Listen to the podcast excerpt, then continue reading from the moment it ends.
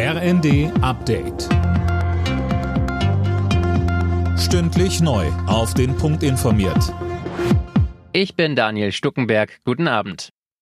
Bei den offiziellen Feierlichkeiten zum Tag der deutschen Einheit in Erfurt hat Bundestagspräsidentin Baas für Zusammenhalt geworben. Auch Kanzler Scholz war vor Ort. Er sagte, es sei zusammengewachsen, was zusammengehört. Außerdem ging er auf aktuelle Probleme ein, wie die Energiekrise. Gleichzeitig werden wir alles dafür tun, dass wir dann langfristig unsere Energieversorgung so sicher organisieren können, dass niemand uns erpressen kann, niemand uns unter Druck setzen kann.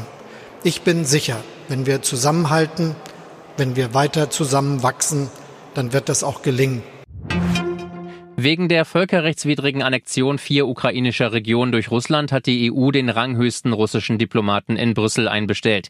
Auch Deutschland und weitere Mitgliedstaaten sind diesen Schritt gegangen. Außerdem bereitet die EU neue Sanktionen gegen Moskau vor. Die Gegenoffensive der ukrainischen Armee geht weiter. Laut Präsident Zelensky wurden jetzt in der südlichen Region Cherson zwei Orte von Russland zurückerobert. Mehr von Dirk Justes. Zuvor hatte die Ukraine bereits die strategisch wichtige Kleinstadt Liman in der östlichen Region Donetsk zurückerobert.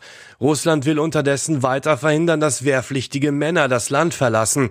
Laut Medienberichten wurden über 180 Männer an der Grenze zu Georgien aufgehalten.